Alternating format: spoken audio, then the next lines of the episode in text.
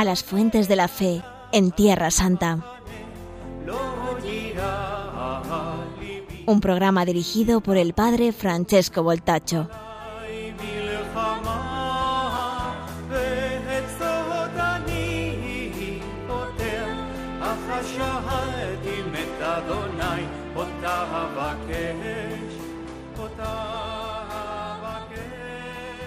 Queridos amigos de Radio María, Hoy eh, hablaremos eh, de la segunda parte de la Pascua judía y cómo esta maravillosa fiesta de la Pascua judía ilumina nuestra Pascua cristiana y también varios aspectos de nuestra liturgia, como por ejemplo la liturgia eucarística, la, nuestra misa también católica. Y entonces voy a seguir la exposición. Quien está interesado puede escuchar la primera parte eh, de, la, de, la, transmisión sobre la Pascua judía. Claro que es de una riqueza tal la liturgia de la Pascua judía que aquí es imposible ¿no? ser exhaustivos, pero voy a subrayar algunos elementos solamente.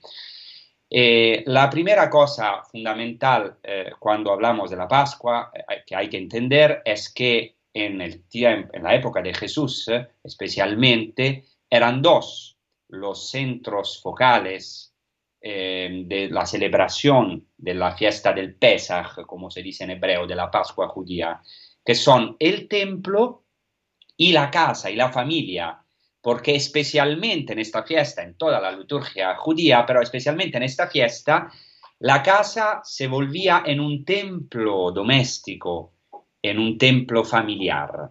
Entonces, eh, parte claramente esencial de la liturgia del templo era la inmolación o el sacrificio del cordero.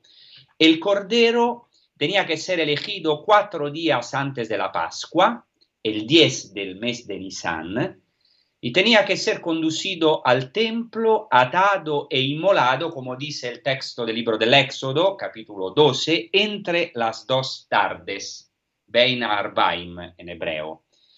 La sangre del Cordero Pascuale tenía que ser rociada sobre el altar y después, como sabemos también en los mezuzot de la casa, o sea, en los estípides de la casa.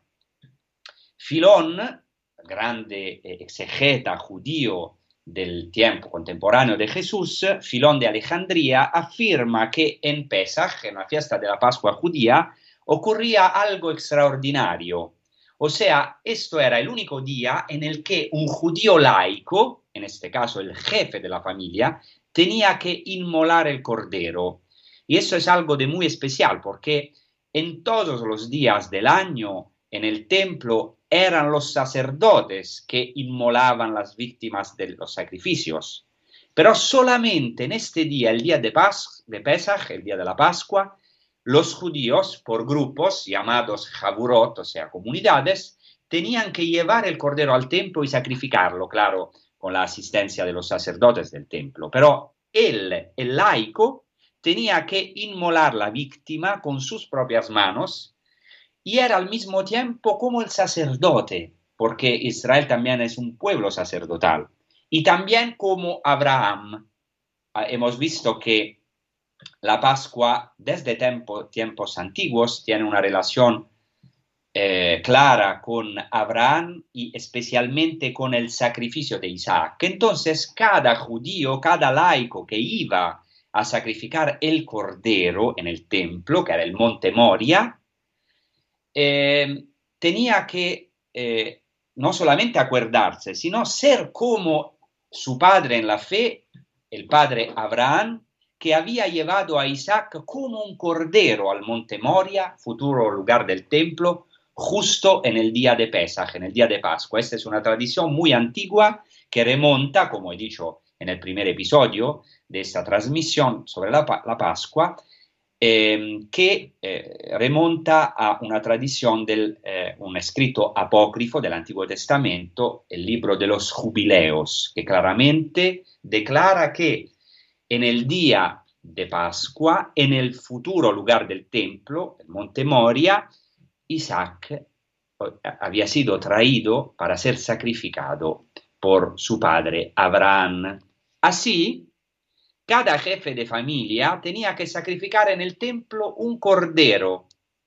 Y las fuentes añaden, algunas fuentes antiguas, que éste debía ser hijo de una cordera especialmente mansa.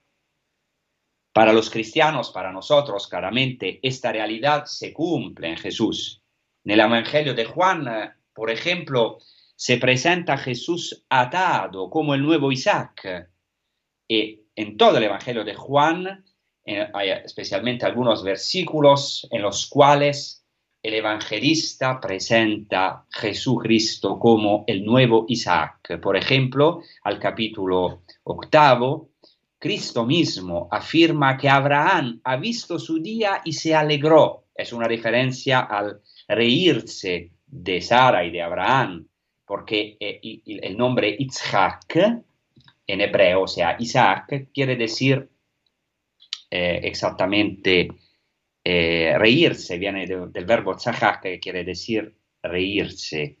O sea, Isaac es esta sonrisa de Dios, esta alegría, este gozo para Dios y para Abraham y Sara. Entonces Jesucristo cumple de manera plena esta alegría, este gozo, esta leticia eh, del nuevo Isaac. Jesús es también, según el Nuevo Testamento y especialmente según el Evangelio de Juan, el verdadero y definitivo Cordero Pascual, nuevo Isaac y nuevo Cordero Pascual. Por ejemplo, Juan Bautista lo presenta como el Cordero de Dios que quita los pecados del mundo, pero el griego se puede traducir también el Cordero de Dios no solamente que quita, sino que lleva sobre sí los pecados del mundo. Eso es muy importante. El verbo griego airo quiere decir quitar, sacar, pero también llevar, cargarse con el pecado. Y eso es muy importante, cómo Jesucristo quita el pecado, no solamente destruyéndolo, sino ante de todo, él, el inocente sin pecado, totalmente inocente, el Cordero Inmaculado, se carga con los pecados del mundo, o sea, lleva sobre sí los pecados del mundo, las consecuencias del pecado, la pena del pecado. Entonces Cristo no quita simplemente el mal y el pecado, como a lo mejor nosotros queremos hacerlo, sino que lo elimina cargándolos sobre sí. También como ocurrió con Isaac y como se hacía habitualmente con el Cordero el día de Pesaj, en el día de Pascua, Jesús es atado y dos veces el Evangelio de Juan subraya que Jesús fue atado. Y claramente Jesucristo es considerado como un cordero. Es elegido en el sentido que se decreta su muerte, es conducido ante el tribunal, es como un cordero manso llevado al matadero sin abrir la boca, según las profecías de Jeremías y de Isaías, es conducido al sacrificio según el Evangelio de Juan, precisamente a la hora en la que los judíos empiezan a inmolar el Cordero Pascual en el templo, porque Flavio Josefo nos dice claramente que el Cordero Pascual se ataba, se inmolaba desde la hora nona hasta la hora eh, once, o sea, en, el, en, eh, nuestro cómputo de las horas es desde las tres de la tarde hasta las cinco de la tarde y Jesucristo muere, como sabemos, a las 3 de la tarde. Y también hay un detalle muy importante en el Evangelio, cuando Jesús tiene sed en la cruz, se le ofrece una esponja empapada en vinagre sujetada a una rama de hisopo. aquí hay un detalle muy, muy interesante, porque el hisopo no se utilizaba para esto. Por eso hay que pensar que el evangelista haga alusión exactamente otra vez al Cordero Pascual, ya que la aspersión de la sangre del Cordero Pascual sobre las jambas de las puertas, según Éxodo capítulo 12, se hacía con un manojo de hisopo. Y por último, como ocurría también con el Cordero Pascual, el evangelista Juan subraya que a Jesús en la cruz no le quebraron ningún hueso, no le quebraron ningún hueso y claramente esta es una, identificación de, Cristo con el Cordero Pascual, en el sentido que eh, Jesús, Jesucristo cumple la figura, la prefiguración del Cordero Pascual.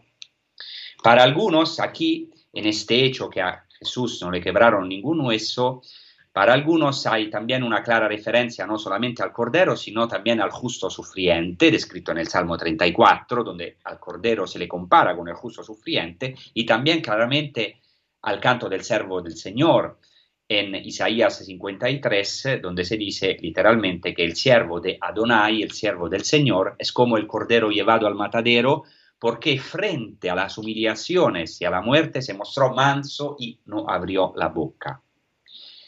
Entonces todas esas tradiciones tan ricas se han cumplido en Jesús y estaban vivas en la época del segundo templo. Y los padres de la iglesia han tomado algunas de ellas y se les, las han aplicado a, a Jesucristo. Por ejemplo, la homilía pascual de Melitón de Sardés, la primera homilía pascual, declara que Jesús ha sido inmolado como un cordero y ha resucitado como Dios.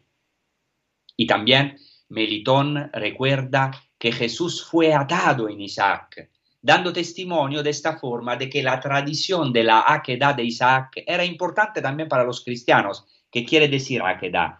Aquedad quiere decir, como dicho en el primer episodio, eh, atadura, o sea, el hecho que fue atado y él, según la tradición judía, el mismo Isaac se ofreció al sacrificio porque era ya un hombre adulto, según la tradición judía antigua. Y por eso Jesucristo ha cumplido no solamente las escrituras, sino también la tradición de la de la atadura de Isaac. Esto, digamos, en el templo, después de la inmolación del cordero, claramente se eh, preparaba la cena donde tenía que comerse el cordero eh, y, era una noche de vigilia. Por eso ahora eh, presento brevemente cómo se vivía esta cena pascual, que en hebreo se llama Seder de Pesach. Seder HaPesach quiere decir el, el ritual de la cena pascual. Y no es fácil ver cómo se vivía a los tiempos de Jesús porque no tenemos muchos testimonios de cómo se vivía al tiempo de Jesús. Los testimonios eh, de, por ejemplo, del ceder pascual completo, del ritual de la cena pascual, son muy posteriores a Cristo, pero se pueden identificar elementos muy antiguos. Antes de todo, la liturgia de Pesach era sobre todo una fiesta familiar, una liturgia doméstica, y especialmente después de la destrucción del templo, como es obvio, la liturgia vivida en la familia y en la sinagoga han asumido un papel central porque hoy, claramente, después de la destrucción del templo en el año, del año 70 después de Cristo, eh, como los judíos no tienen templo, y esto es una verdadera tragedia para los judíos, entonces no sacrifican el Cordero Pascual. Entonces la cena en la familia ha asumido una importancia aún más importante, pero ya en los tiempos de Jesús y antes, porque claramente lo eh, declara el, Antiguo Testamento, la liturgia familiar, la cena pascual en la casa, en la familia, tiene una importancia ya esencial antes de Cristo, más importante después de Cristo, después de la destrucción del templo. Entonces, el primer elemento central es la preparación de esta cena pascual, del ceder pascual. La casa es el lugar del banquete y tenemos un, tenemos un testimonio eh, muy interesante de Filón de Alejandría otra vez, que dice en su obra De Specialibus Legibus que la casa tenía que estar bien adornada con la belleza del templo de Jerusalén. Y cada casa entonces tenía que ser como un templo doméstico.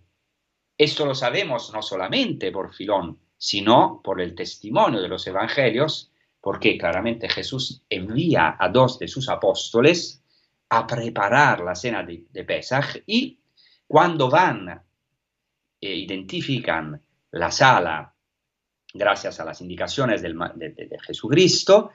Eh, entran en una sala grande ya adornada con alfombras en el interior de la ciudad, porque la Pascua tenía que comerse, el ritual de la cena pascual tenía que ser celebrado al interior de la ciudad. Aunque no se tenga la seguridad de que la última cena de Jesús fuera un verdadero ceder pascual, un, ritual de la cena pascual, pero no se puede dudar de que fue colocada en ese marco fundamental, y esto subrayo una, dos, mil veces este detalle, no se puede, y desgraciadamente hoy algunas veces se hace en los estudios académicos también de liturgia, se, se intenta desconectar la primera Eucaristía, la cena de Jesucristo, la última cena de la cena pascual, pero es imposible porque claramente el marco de la cena, de la última cena de Jesús, es un marco pascual. En la preparación de la cena, una parte importante era la mikvah o mikve, como se llama en hebreo, que quiere decir el baño ritual de purificación que los judíos, como antes de cualquier fiesta, tenían que cumplir también antes de la Pascua. Se trata de un bautismo, una inmersión en agua viva llevada a cabo para poder comer Pesaj en estado de pureza, porque dice Flavio Josefo que todos celebraban la fiesta puros y santos, quiere decir después de este, esta inmersión en agua viva, después de la mikvah. Este baño se efectuaba ciertamente en tiempos de Jesús. Jesús mismo en el Evangelio de Juan 13, 10, Juan 13, 10 declara que el que se ha bañado no necesita lavarse más que los pies y está del todo limpio. Entonces, esto es una referencia a la inmersión ritual de la mikvah y no a un simple baño. Y Jesús añade, y vosotros estáis limpios, aunque no todos. Y, hablaremos todavía de eso. Jesús, por tanto, no habla solamente de una pureza legal, sino habla de la intención del corazón un'unione che ya existe en el judaísmo, pero claramente Jesucristo mm, la, la porta a su, a su, cumplimiento. Un elemento esencial de la preparación de la cena es la búsqueda de la levadura, que en hebreo se llama hametz. O sea, antes de celebrar la cena pascual, los judíos hasta hoy tienen que eliminar eh, toda levadura de la casa, porque comienza la fiesta de los ácimos, en hebreo matzot, que se prolonga durante una semana. Claramente esta es un, una tradición muy antigua porque remonta también al Antiguo Testamento, a la Torá, al Pentateuco. Entonces Jesucristo manda a sus apóstoles, dos de sus apóstoles, a preparar Pesach, quiere decir también hacer esta búsqueda de la levadura y San Pablo es también un testimonio de esta búsqueda minuciosa de la levadura. Ya los rabinos afirman que la levadura es símbolo de la inclinación malvada que fermenta en el hombre, o sea, de la malicia y, del hombre que lo induce a pecar. Y San Pablo en la carta a los Corintios tiene exactamente esta eh, interpretación que es muy importante también para nuestra vida y también para nuestra Pascua, dice Jesucristo, no sabéis, dice, disculpen, San Pablo, en referencia a Cristo, no sabéis que un poco de levadura fermenta toda la masa, purificaos de la levadura vieja para hacer masa nueva, pues sois ácimos, porque nuestro Cordero Pascual, Cristo, ha sido inmolado. Así que celebremos la fiesta no con vieja levadura, ni con levadura de malicia e inmoralidad, sino con ácimos de pureza y verdad. San Pablo, que es su rabino, que ha sido conquistado por Jesucristo, eh, compara eh, la levadura a la malicia, a la inmoralidad, y presenta a Cristo como nuestro Cordero Pascual, nuestra Pascua. Cristo es nuestra Pascua. Y eso es también una invitación para todos nosotros a celebrar la fiesta de Pascua y cada fiesta sin esta levadura de malicia, a renegar el demonio, a renegar nuestros pecados, nuestra malicia interior, nuestra intención malvada para ser ácimos con el verdadero ácimo que es Cristo, el que es también el verdadero Cordero Pascual. Y no acaso Jesús usa el mismo simbolismo, que es un poquito difícil de entender si no conocemos el trasfondo, porque Jesucristo compara la levadura con la enseñanza de los fariseos y de los saduceos, con la malicia de los fariseos y de los saduceos, y la asocia, asocia también la levadura a la levadura de Herodes, y Herodes y su hipocresía. Entonces, eliminar la levadura quiere decir para los judíos entrar en la novedad de la Pascua, y esto también para nosotros.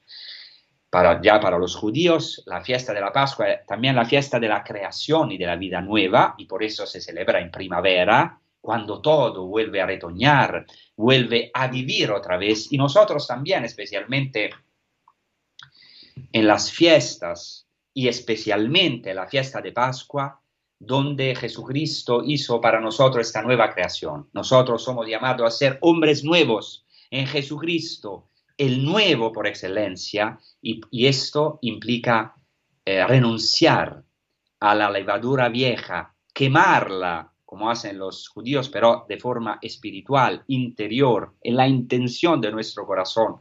Y por eso los primeros cristianos en el catecumenado, por ejemplo, antes de adherir a Cristo, antes de abrazar a Jesucristo, y nosotros también lo hacemos en la vigilia pascual, renunciaban al demonio, a sus obras, a los pecados, a la vida vieja, al hombre viejo, para revestirse del hombre nuevo, que es Cristo mismo. Ahora hacemos una pausa musical. Gracias.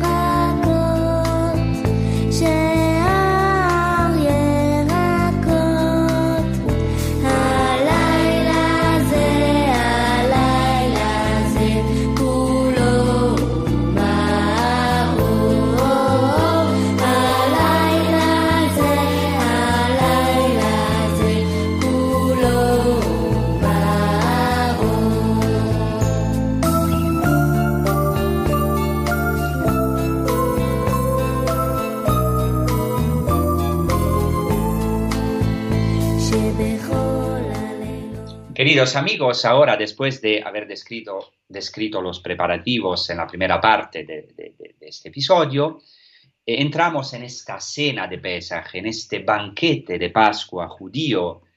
Entonces, en este banquete siempre hay uno que preside la cena, llamado en hebreo Rosh HaSeder, literalmente cabeza del Seder, o sea, un jefe de mesa, que tiene la misión de conducir una verdadera liturgia doméstica en la cual se hace el memorial, en hebreo el zikaron, una palabra muy importante, el memorial de toda la historia de la salvación, que se actúa para los celebrantes. Este concepto de, la, de, la, esta idea del memorial del zikaron entró en nuestra Eucaristía. Nosotros, por por eso para nosotros la Eucaristía es un memorial, no solamente una, una memoria de la cena de Cristo, sino más de esto, un memorial, o sea, se actualiza hoy para nosotros el sacrificio de Cristo, su misterio pascual, su pasión, muerte, resurrección, ascensión al cielo, donde el Espíritu. No podemos claramente detenernos en todos los detalles de esta cena, pero quiero subrayar que es una celebración doméstica en la cual es esencial transmitir la fe a los, a los hijos. Y por eso hay que mantener viva su atención, estimularlos, hacer preguntas, dialogar. Eso es un elemento antiquísimo, ya está en el texto de Éxodo 12, cuando os pregunten vuestros hijos qué significa para vosotros este rito, vosotros les diréis, este es el sacrificio de la Pascua del Señor, y entonces el jefe de la familia, de la mesa, tiene que contar todas las salvaciones del Señor y claramente especialmente Yetziata Mitzrayim, como se dice en hebreo, la salida del Egipto, la liberación maravillosa que Dios operó para su pueblo. En la versión actual de la Haggadah de Pesach, Haggadah quiere decir el, cuento, o sea, es como una celebración de la parola, en esta cena pascual hay una importante pregunta que canta el hijo menor de la casa. Es un canto en hebreo, Manishtana Laila Aleilot, porque esta noche es diferente de todas las otras noches. Y en, a esta pregunta siguen en el ritual de la Pascua cuatro preguntas de cuatro hijos. Es muy importante el número cuatro porque es un símbolo de la universalidad del pueblo, o sea, de todos los tipos de, de, hijos, o sea, de israelitas o de hombre. Entonces hay cuatro personajes, un hijo sabio, un hijo impío, un hijo íntegro y un hijo que no sabe hacer preguntas. Y es muy interesante porque en este marco se puede colocar el diálogo eh, que se encuentra en el Evangelio de Juan entre Jesús y sus discípulos, en los capítulos del 13 al 16 de Juan, porque también los discípulos tienen dificultad en entender y son instruidos por este Rosh Seder excepcional, este jefe de la mesa que es Jesús mismo, hay cuatro preguntas de, preguntas de cuatro discípulos. Simón Pedro le pregunta a Jesús, Señor, ¿a dónde vas? Tomás le pregunta, ¿cómo podemos saber el camino? Felipe le, le dice, Señor, muéstranos al Padre y nos basta. Y Judas le interroga con las siguientes palabras, Judas no, el Iscariota, Señor, ¿qué pasa para que te vayas a manifestar a nosotros y no al mundo? Y en la cena judía actual, em, el padre de familia y después todos los que, los que participan en el banquete pascual responden a las preguntas de los hijos, haciendo, como ya he dicho, el memorial, un memorial de la salvación obrada por el Señor, y empieza, podemos decir, como una liturgia de la palabra, en la que cada uno de los comensales se involucra de forma activa y tiene que participar como protagonista, sintiéndose parte el mismo de esta historia que se actúa hoy para él. Hoy mismo nosotros tenemos un faraón, hoy mismo el Señor hace esta liberación en nuestra vida, nos hace pasar de la esclavitud a la libertad. Esto para los judíos y claramente para nosotros en Jesucristo, los cristianos. Al final de esta maravillosa liturgia de la palabra, de esta proclamación de la historia de la salvación, se canta un canto importantísimo, el canto del Dayenu, que quiere decir, Dayenu quiere decir, nos basta, es suficiente para nosotros o nos habría bastado. Entonces comienza diciendo este canto del Dayenu de cuántos grandes beneficios somos deudores al Señor y se enumeran todas las maravillas que el Señor realizó en el tiempo del Éxodo. Y al final del recuerdo de cada prodigio se añade, nos habría bastado, da lleno, da lleno, da lleno, nos habría bastado, nos habría bastado. Y es muy interesante que en el Evangelio de Juan, al capítulo 14, al versículo 8, Felipe dice a Jesús, como ya he dicho, Señor, muéstranos al Padre y nos basta. O sea, eh, dice, Señor, muéstranos al Padre y da lleno. O sea, Felipe pide la culminación de todas estas obras de salvación por parte del Señor, que es la visión de Dios. Y Jesucristo le dirá, ya esto ha sido realizado en mí. Quien ve a mí, ve al Padre. Yo soy el rostro brillante, radioso del Padre. En la época del segundo templo, o sea, en el tiempo de Jesús, tres alimentos eran fundamentales en el ceder pascual. Y el cordero, que se llamaba también Pesach, Pascua, los ácimos, en hebreo matzot, y las, y las hierbas amargas, en, en hebreo maror. Y eh, el rabino Gamaliel ya había dado una interpretación en el primer siglo después de Cristo, prácticamente en el tiempo de Jesús, de estos tres alimentos. Dice, ¿por qué el cordero? Porque Dios ha salvado las casas de los padres en Egipto a través de la sangre del cordero puesta como señal en las jambas de las puertas. ¿Por qué el panásimo? Porque los padres fueron liberados de Egipto, o sea, este pan es un signo es, el, pan de la prisa, por eso es ásimo, y es un signo de la aflicción del pueblo de Israel en Egipto. ¿Y por qué las hierbas amargas? Dice el rabino Gamaliel, porque los egipcios han hecho amarga la vida de los padres en Egipto. Es muy interesante porque los padres de nuevo retoman estos símbolos. Por ejemplo, eh, Melitón de Sardes ve en estas hierbas amargas un símbolo de la pasión de Cristo, de la amargura de Cristo, del Egipto, donde Él entró para sacar a nosotros del Egipto, del verdadero Egipto, que es, la muerte, que es la angustia, porque en la palabra Egipto, en hebreo, Mitzrayim, está insertada la palabra tzara, que quiere decir angustia. Así el Señor nos ha librado de la, de la tristeza, de la angustia, de la muerte del pecado y nos ha abierto las puertas del cielo a través de la consagración de su verdadero sangre, el sangre del verdadero Pascual, que nos ha consagrado, nos ha, no ha consagrado solamente las jambas de nuestras puertas, nos ha consagrado solamente las casas, sino que ha consagrado nuestros templos. El sangre de Cristo nos ha santificado, nos santifica. A nosotros los cristianos nos consagra como verdaderos templos de Dios. Qué maravilla la Eucaristía, este sangre del Cordero que no, no, nos consagra solamente exteriormente, sino interiormente, en el más profundo de nuestro espíritu, a través de la presencia real de Cristo, de su divinidad, de, de su humanidad, pero también de su divinidad, de su alma, de su espíritu. En la cena pascual eh, em, no solamente hay estos alimentos que son esenciales, sino que hay también una bebida fundamental, que es el vino. El vino es la fiesta. En la noche de Pascua, cada judío, hasta hoy y también al tiempo de Jesús, tenía que beber cuatro copas de vino. Después de la primera copa, hay cuatro copas, después de la primera copa, que se alza con una bendición, se empiezan a mojar algunos alimentos antes de que se traigan los panes ácimos. Y esto es muy importante, esta, esto mojar, mojar el bocado, porque sabemos del Evangelio de Juan, al capítulo 13, que eh, Jesús moja un bocado y se lo da a Judas.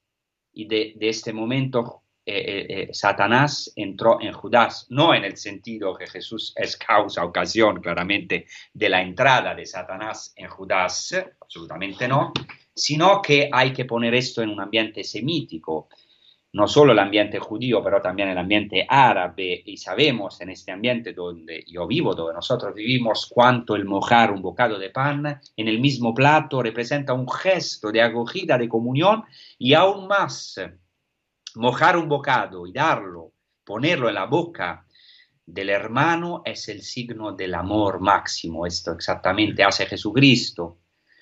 Él manifiesta su amor hasta Judas, hasta al, enemigo.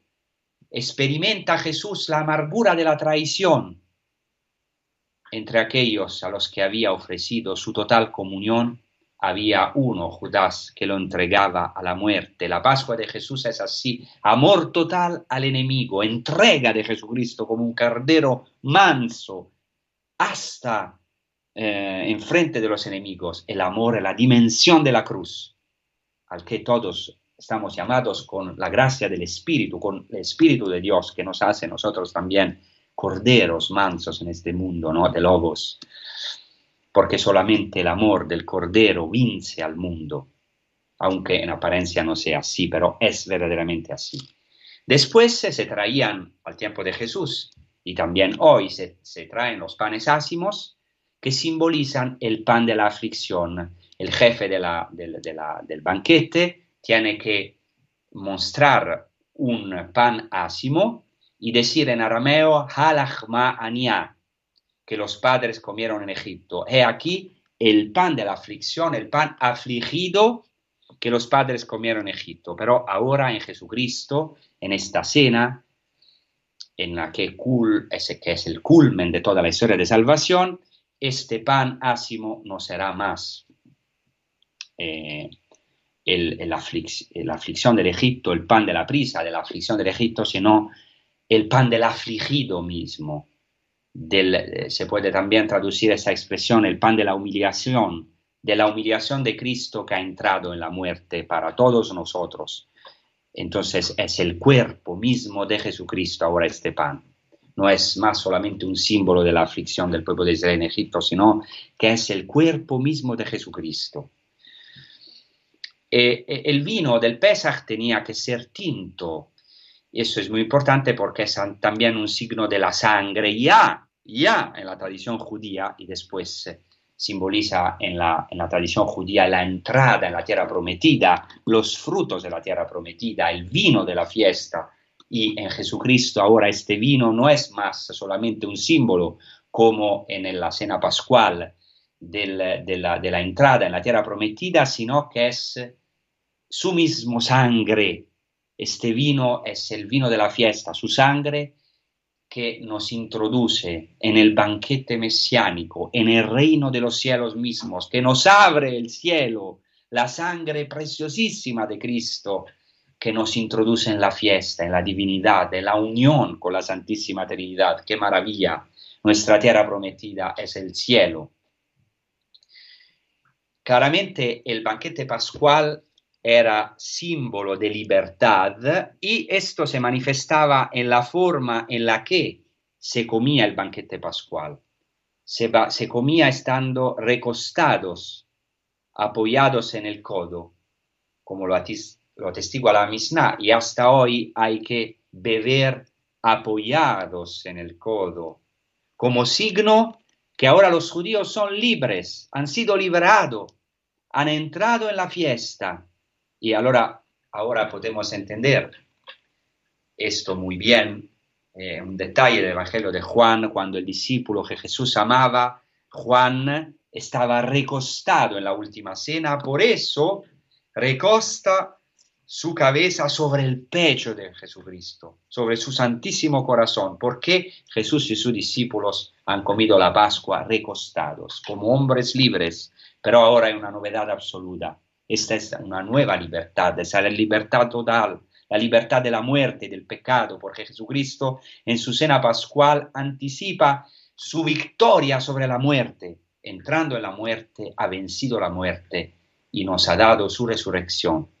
Por eso nosotros podemos descansar en el corazón de Cristo, en su pecho, lleno de amor, y escuchar el amor infinito de Dios, la profundidad de Dios en el corazón de Cristo se manifiesta la profundidad abismal, el aviso del amor de Dios, su misericordia, sus entrañas. Las entrañas de Cristo son las entrañas de Dios totalmente abiertas para nosotros en el costado de Cristo, en el, del cual podemos beber esta sangre preciosa y ser vivificados de su misma vida, porque según el libro de Levítico, la sangre es la vida. Bueno, hacemos otra pausa musical, después seguiremos. Gracias.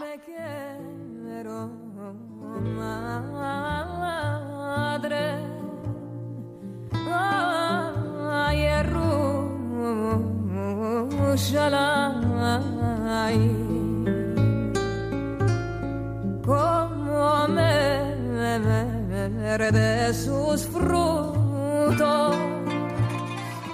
Bebe, bebe, beber de sus aguas. Y en él me yo. Y en él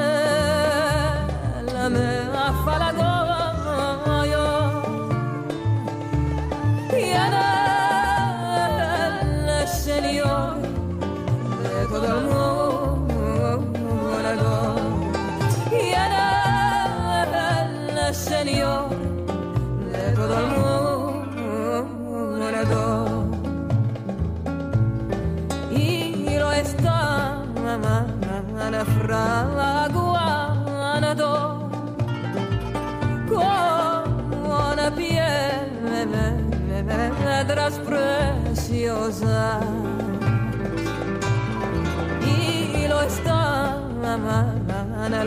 labrando con piedras preciosas.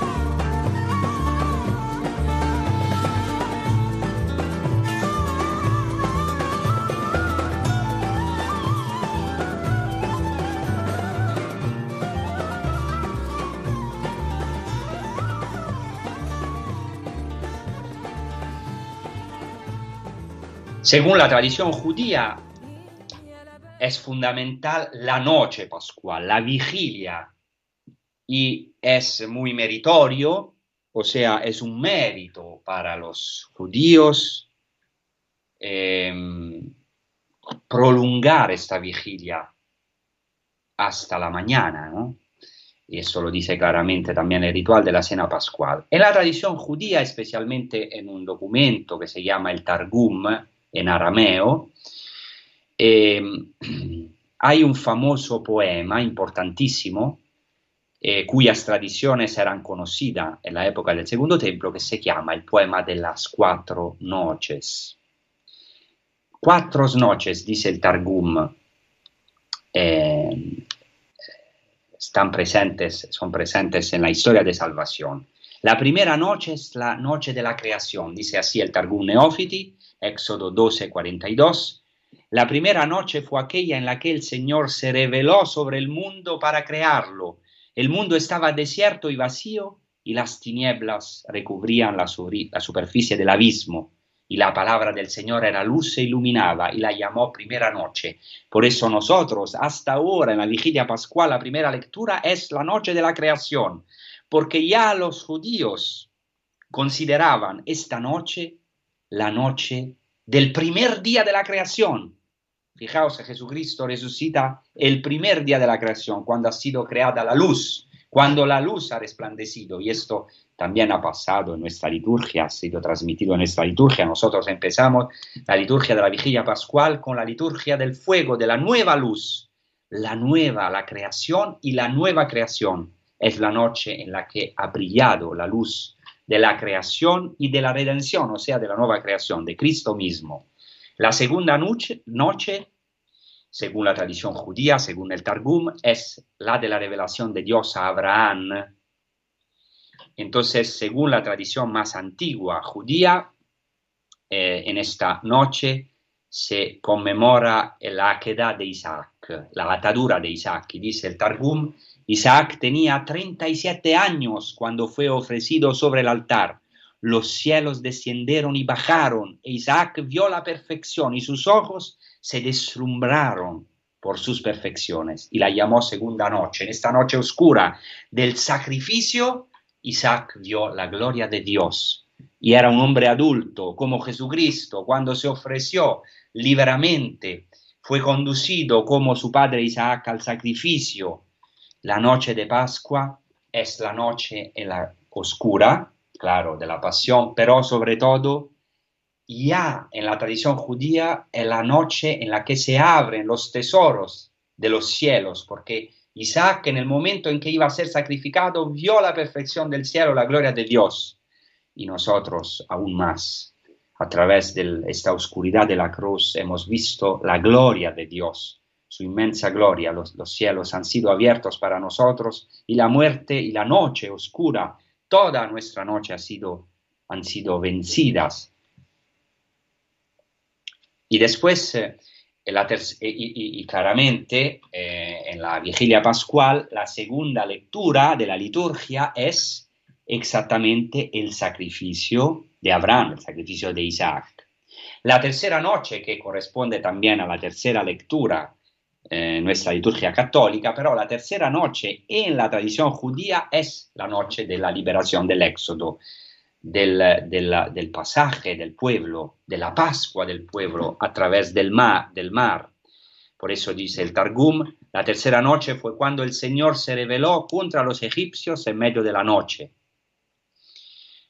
y también para nosotros. Y la cuarta noche, dice la tradición judía una cosa maravillosa, que la cuarta noche es aquella en la que llegará el Mesías. Dice así el Targum, en la cuarta noche el mundo llegará a su final para disolverse, los yugos de hierro serán demolidos y las generaciones perversas serán arrasadas. Moisés saldrá de mitad del desierto y el rey Mesías vendrá de lo alto. Y eso es impresionante. Toda esta noche para los judíos es una noche de espera del Mesías. Por eso queda la puerta abierta para esperar el Mesías que venga. Y para nosotros también. Nos, esto se ha realizado en Cristo. Esta cuarta noche se ha realizado en la Pascua de Jesucristo. Pero es verdad también que en cada Eucaristía nosotros decimos también en la Pascua, Maranatá, ven Señor Jesús. Nosotros todavía podemos decir quedamos la puerta abierta, aunque ya hemos recibido el Mesías, hemos reconocido en Jesús de Nazaret el Mesías de Israel, esperado por los gentiles, eh, por los pueblos del mundo, pero esperamos todavía su segunda venida. Entonces nosotros también esta noche, para nosotros, la noche de Pascua, la vigilia pascual es una vigilia llena de la espera escatológica, o sea, de los últimos tiempos del cumplimiento total. Por esa razón, la noche de Pesach para los judíos es la de la espera del Mesías. Y, puedo, mencionar algunos textos, pero quiero decir que esta tradición ha pasado, ha sido transmitida a los primeros cristianos. ¿Por qué? Porque la tradición judía de la venida del Mesías en la noche de Pascua se conoce desde San Jerónimo, que dice así en su comentario al Evangelio de Mateo, es tradición entre los judíos que el Mesías tiene que venir a medianoche, a semejanza de los tiempos de Egipto, cuando se celebró la Pascua, y vino el exterminador y pasó el Señor sobre las tiendas, y fueron consagradas con la sangre del Cordero las jambas de nuestra puerta, de nuestras puertas, disculpen. Entonces, eh, eh, fijaos, fijaos cómo es importante cómo es importante este detalle. O sea, nosotros no podemos dormir en esta noche de Pascua porque, según la tradición cristiana antigua, claro, no estamos seguros, pero es, pero es muy interesante, esperamos el Mesías, aunque no en su segunda venida, también en su segunda venida, pero lo esperamos que venga porque el Señor siempre pasa en la liturgia. Y al final quiero decir que esto ilumina todo, todo este trasfondo maravilloso judío, del cual solamente he podido hablar sintéticamente, porque en el tiempo que tengo, pero este trasfondo ilumina no solamente la, nuestra liturgia de la Pascua, sino también la Eucaristía cristiana. La Eucaristía. ¿Por qué? Porque según la más antigua tradición cristiana, la Eucaristía dominical es la Pascua de la semana. Lo afirma, por ejemplo, Eusebio de Cesarea en el cuarto siglo. Dice así, los seguidores de Moisés inmolaban al Cordero Pascual una sola vez al año. Nosotros, sin embargo, hombres del Nuevo Testamento, celebrando nuestra Pascua todos los domingos, nos saciamos continuamente del cuerpo del Salvador y comulgamos continuamente con la sangre del Cordero. Por eso cada semana celebramos nuestra Pascua. Esta entonces era la convicción de los primeros cristianos. Fijaos que cada Eucaristía es una Pascua y tenemos verdaderamente siempre que volver a estas fuentes de la liturgia, de nuestra liturgia cristiana. Cada Eucaristía es una Pascua porque permite al hombre gracias al paso de Dios de Jesucristo, de pasar de la esclavitud a la libertad, de la muerte a la vida, de la tristeza a la, alegría. He aquí la potencia de nuestra Eucaristía, el dinamismo absoluto de la Eucaristía cristiana que tenemos que vivir, porque algunas veces tenemos la tentación de vivir la Eucaristía de manera más estática. Es una lástima, porque es verdad que la Eucaristía es el, sacrificio pascual, el sacrificio de Cristo, pero es un sacrificio pascual. La Eucaristía hace presente el sacrificio que Cristo ha ofrecido al Padre sobre la cruz, su total autodonación, que pero es un memorial y no solo una memoria. Entonces, en este sacrificio somos nosotros involucrados, es un sacrificio pascual y gracias a este sacrificio nosotros podemos entrar en el banquete mesiánico del reino de los cielos. Entonces cada Eucaristía es un banquete pascual, es una fiesta, la Pascua de Jesucristo, que está realmente presente en su cuerpo y en su sangre, eh, se renueva en cada Eucaristía. Volvemos a esta alegría, a este dinamismo, a este pasaje de Dios. Vivimos verdaderamente la Eucaristía como un paso, un paso de nuestra muerte a la verdadera vida, a la vida de Jesucristo, a la verdadera tierra prometida, que es el reino de los cielos. Muchas gracias. Eh, os saludo a todos. Siempre al final os pido oraciones para la Tierra Santa y nosotros desde los lugares santos, desde los lugares santos rezamos por vosotros. Gracias. Hasta la próxima.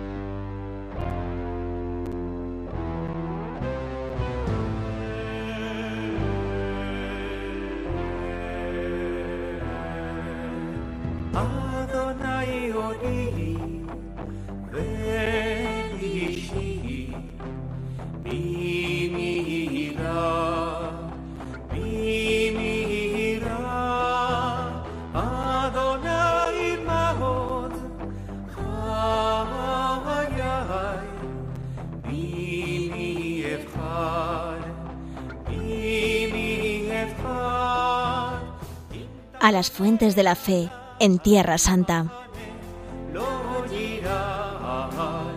Un programa dirigido por el padre Francesco Voltacho.